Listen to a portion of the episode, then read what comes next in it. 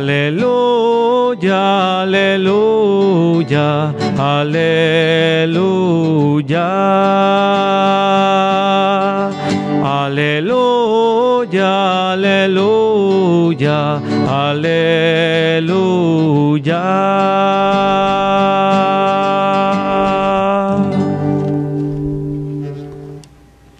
El Señor esté con ustedes. Del Santo Evangelio según San Mateo. Gloria a ti. En aquel tiempo Jesús dijo a sus discípulos, Cuando venga el Hijo del Hombre rodeado de su gloria, acompañado de todos sus ángeles, se sentará en su trono de gloria. Entonces serán congregados ante Él todas las, naciones, y Él apartará a los unos de los otros, como aparta el pastor a las ovejas de los cabritos, y pondrá a las ovejas a su derecha y a los cabritos a su izquierda. Entonces dirá el rey a los de su derecha, vengan, benditos de mi Padre, tomen posesión del reino preparado para ustedes desde la creación del mundo, porque estuve hambriento y me dieron de comer, sediento y me dieron de beber, era forastero y me hospedaron, estuve desnudo y me vistieron, enfermo y me visitaron, encarcelado y fueron a verme. Los justos le contestarán entonces, Señor, ¿cuándo te vimos hambriento y te dimos de comer, sediento y te dimos de beber? ¿Cuándo te vimos de forastero y te hospedamos o desnudo y te vestimos? ¿Cuándo te vimos enfermo o encarcelado y te fuimos a ver? Y el rey les dirá, yo les aseguro que cuando lo hicieron con el más insignificante de mis hermanos, conmigo lo hicieron. Entonces dirá también a los de la izquierda, apártense de mí, malditos, vayan al fuego eterno preparado para el diablo y sus ángeles, porque estuve hambriento y no me dieron de comer, sediento y no me dieron de beber, era forastero y no me hospedaron, estuve desnudo y no me vistieron, enfermo y encarcelado y no me visitaron. Entonces ellos le responderán, Señor, ¿cuándo te vimos hambriento o sediento, de forastero o desnudo, enfermo o encarcelado y no te asistimos? Y él les replicará,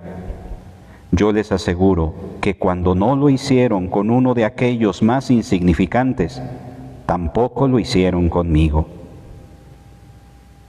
Entonces irán estos al castigo eterno y los justos a la vida eterna.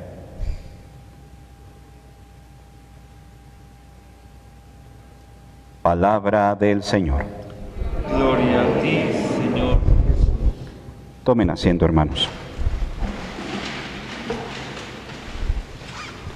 Hoy nos hemos reunido en esta celebración eucarística para recordar a todos nuestros hermanos que han partido ya de este mundo. De ahí precisamente el título de esta celebración, el título que recibe conmemoración de los fieles difuntos. Es hacer un recuerdo de todas aquellas personas cercanas a nosotros que el Señor ha llamado a su presencia y que en fe confiamos que por la misericordia del Señor disfrutan ya del estar cara a cara delante del Señor. El recordar a nuestros fieles difuntos es una manera de recordar y entender que el amor, el amor genuino, el amor por el cual nosotros hemos sido creados, ese amor que proviene de Dios, es un amor que no se puede ver limitado por el misterio de la muerte, porque el amor sobrepasa la muerte. Y aunque nuestros seres queridos no están físicamente ya con nosotros, están presentes en el corazón, están presentes en la mente, por el amor que le seguimos profesando, aunque físicamente ya no estén con nosotros. Y ese amor que proviene de Dios, y es ese amor el que precisamente hoy nos reúne, porque el amor que les profesamos a nuestros hermanos difuntos es también la invitación que hoy se nos hace para hacer este gesto de misericordia. Porque el orar por los fieles difuntos es precisamente eso, un acto de misericordia, un acto en el cual, aunque ellos ya no están físicamente con nosotros,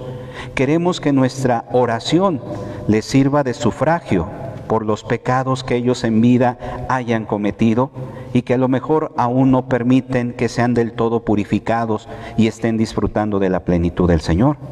Por eso oramos por ellos, por eso ofrecemos nuestras plegarias, por eso hacemos las obras de misericordia por la remisión de estos pecados que ellos en vida hayan podido cometer.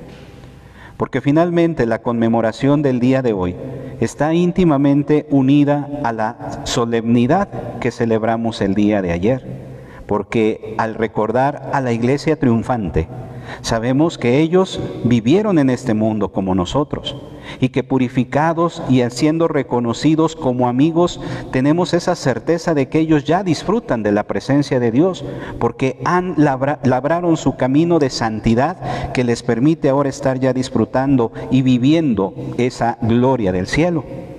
Pero al mismo tiempo, el recordar hoy a nuestros hermanos difuntos es el que con nuestra ayuda, con nuestra oración, les sirva también a ellos de sufragio, para que queden finalmente borradas sus faltas cometidas por los pecados cometidos, eh, en vida cometidos, y que de esa manera pueden ya presentarse liberados, limpios, delante del altar de Dios. Pero también, queridos hermanos, es una oportunidad como iglesia que aún militamos en este mundo, el hacer nosotros plenamente conciencia del acontecimiento, del misterio de la muerte, que todos tendremos que experimentar.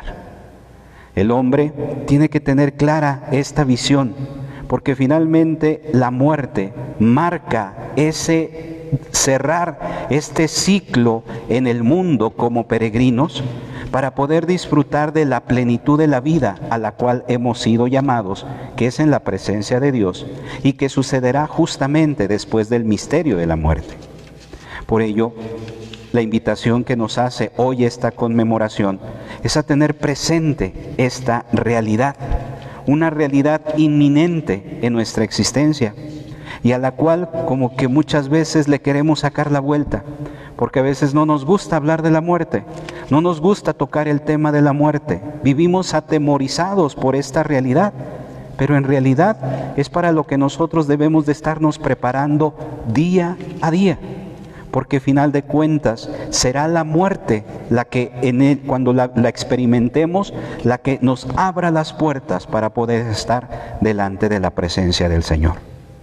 El tener en mente siempre en esta realidad nos hará más conscientes de nuestra propia realidad, de nuestra propia pequeñez y al mismo tiempo tendrá que despertar nuestra conciencia para reflexionar si nuestras obras, si nuestra forma de vida verdaderamente corresponde a lo que Dios ha querido para nosotros.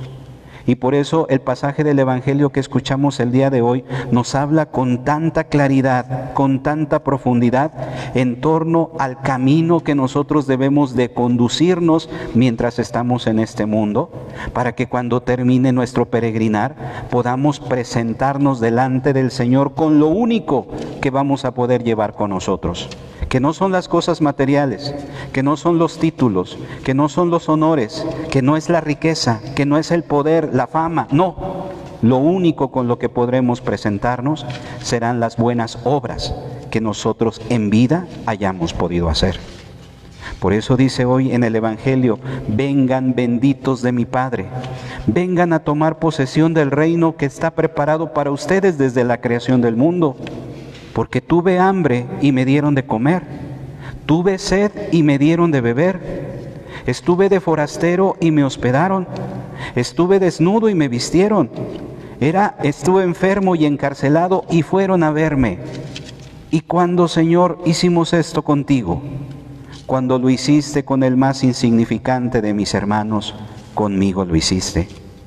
Cuando nosotros aprendemos a descubrir en el rostro del hermano el mismo rostro de Cristo Y cuando somos capaces de tenderle a Él la mano, cuando somos capaces de velar por sus necesidades, de ayudarlo en sus momentos de dificultad, en sus momentos de prueba, es a mismo Dios a quien nosotros le estamos realizando esa ese acto de misericordia. Por eso es en base a las buenas obras, en todo aquello que está en nuestro alcance hacer por el otro, en de la manera en la cual nosotros nos estaremos preparando para que al final de nuestra vida podamos presentarnos delante del Señor con las buenas obras que hayamos podido hacer. Pero al mismo tiempo el Evangelio nos hace una fuerte advertencia para aquel que vive encerrado en sí mismo, para aquel que vive pensando que le queda demasiada vida, para aquel que vive pensando que no necesita estar en plena comunión con sus hermanos, la fuerte advertencia es muy clara. Apártense de mí, malditos, vayan al fuego eterno preparado para el diablo y sus ángeles, porque tuve hambre y no me dieron de comer, tuve sed y no me dieron de beber Fui forastero y no me hospedaron. Estuve desnudo y no me vistieron.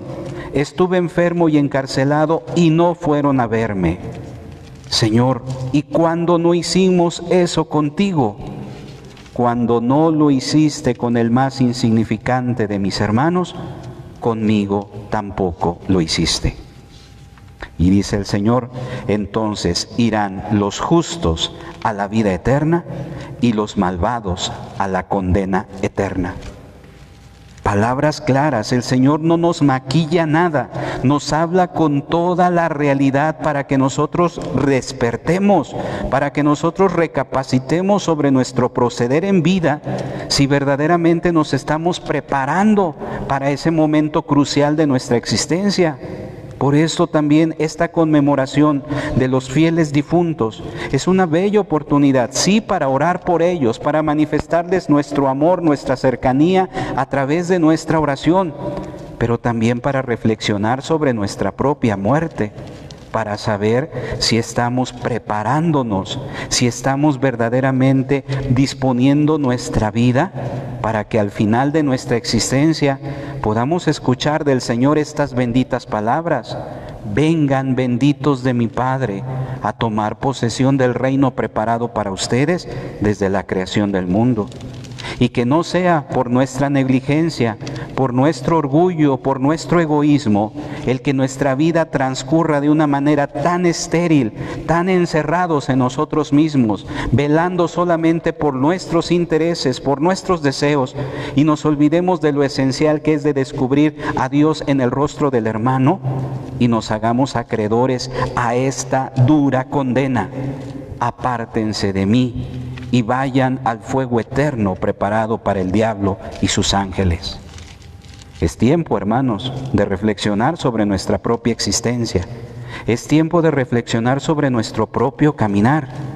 Amamos a nuestros seres difuntos, amamos a nuestros seres queridos que han partido ya de este mundo. Y lo que nos mueve en la fe, lo que nos mueve en la creencia en la resurrección, es el maravilloso regalo que Dios tiene preparado para nosotros, que al final de nuestra existencia podremos reunirnos con ellos y alabar al, Señor por toda la eternidad. Pero para que llegue ese momento, tenemos que preparar nuestra vida de tal manera que a través de las buenas obras, a través de las buenas acciones, al terminar nuestra peregrinación por este mundo, presentándonos al Señor así con lo que hayamos logrado, podamos reunirnos con nuestros seres queridos, a quienes hoy recordamos de un modo muy especial, y reunirnos con ellos para alabar y bendecir al Señor por toda la eternidad ofrezcamos nuestras oraciones, ofrezcamos nuestros sacrificios por estos hermanos nuestros a quienes amamos y que nuestro amor les alcanza y les llega hasta donde ellos están, pero al mismo tiempo hagamos que nuestra vida sea fructífera, hagamos que nuestra vida sea fecunda en buenas obras para que algún día, cuando el Señor nos llame a su presencia, podamos también reunirnos con todos nuestros seres que amamos y junto con ellos vivir eternamente para Dios contemplando su rostro y alabándolo por toda la eternidad.